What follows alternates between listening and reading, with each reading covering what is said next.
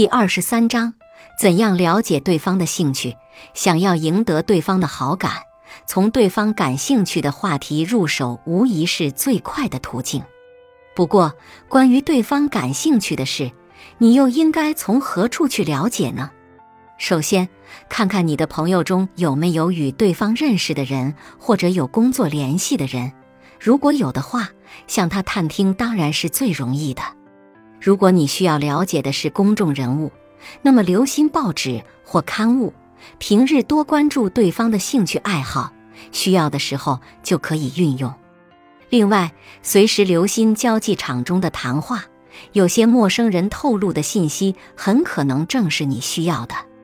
但是必须注意时效性，也许对方先前感兴趣的事情，现在已经不再感兴趣。如果有这种情形，切忌贸然再提起，以免引起尴尬，甚至使对方不悦，那样反而对你不利。与人相处或有求于人，学会喜人之所喜，好人之所好，在适当的时候说出对方感兴趣的东西，他人必会将你当成知己。所谓酒逢知己千杯少，话不投机半句多。每个人都想听感兴趣的和爱听的话，每个人都倾向于对自己很了解的东西发表深刻的见解。当然，说话的时候要特别注意技巧，表示敬佩，但不要过分夸张的赞赏，否则他会认为你是阿谀奉承。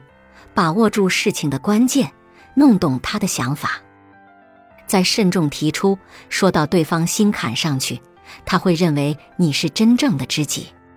你一面听他的言谈，了解更多他感兴趣的事，一面再说几句赞同的话。如此一来，即使他是个冷漠的人，也会变得和蔼可亲，容易接近，找到有共鸣的话题，也就握住了沟通的主动权。本集播放完毕。感谢您的收听，喜欢别忘了订阅专辑、关注主播，主页有更多精彩内容。